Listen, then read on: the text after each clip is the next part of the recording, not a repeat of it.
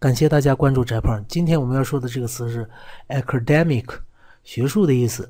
这个 academic 其实就是 academy 它的形容词形式，只不过是后边那个 y 改成了 ic。那这个 academic 是什么意思呢？它是学术的意思。那这个 academic 为什么会是学术的意思？这就要说 academ academy 这个单词了。这个单词是学校、学学院、学会这个意思。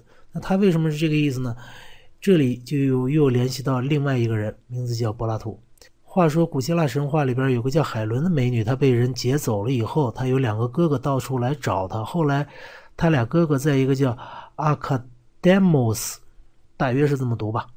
这个人的帮助下找到了海伦。那这个阿卡德莫斯是什么样的人呢？他的名字阿卡我们不知道啥意思，但后边这个 demos 我们知道是平民的意思。这个 demo，那阿卡德莫斯大约就是一个叫阿卡的平民，这个意思。在这个人的帮助下找到了海伦。那这个人呢，老在雅典城郊的一个小树林里边待着，所以呢，他在那儿的那片树林就很有名了。后来古希腊有个著名的哲学家叫柏拉图，在这儿。树林里边办了一个学校，这柏拉图有个爱好，就是老带着他这帮学生呢来回遛弯儿，所以呢，他们被称为这个学园派。注意是学园，不是学院哦。这个 demo 怎么就有了平民的意思了呢？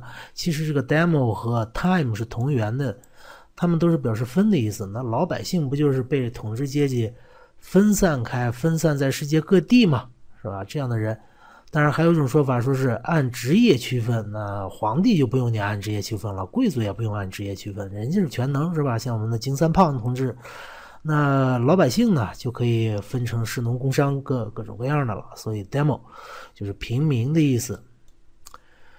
我们现在还有一些词，是吧，都和这个 demo 有关系。最著名的 democracy 民主啊，那 demo 为什么又是平民的意思呢？这里我们就要讲到这个字母 D 了，D 是一个门的符号啊，看这儿，看这儿，看这儿，D 是门的符号啊，后来才慢慢的变成了我们现在看到的这个 D 的。那门是什么？门就是分隔自我和外界的一个工具啊，所以门 D 就有分、分别、分离、分隔的意思。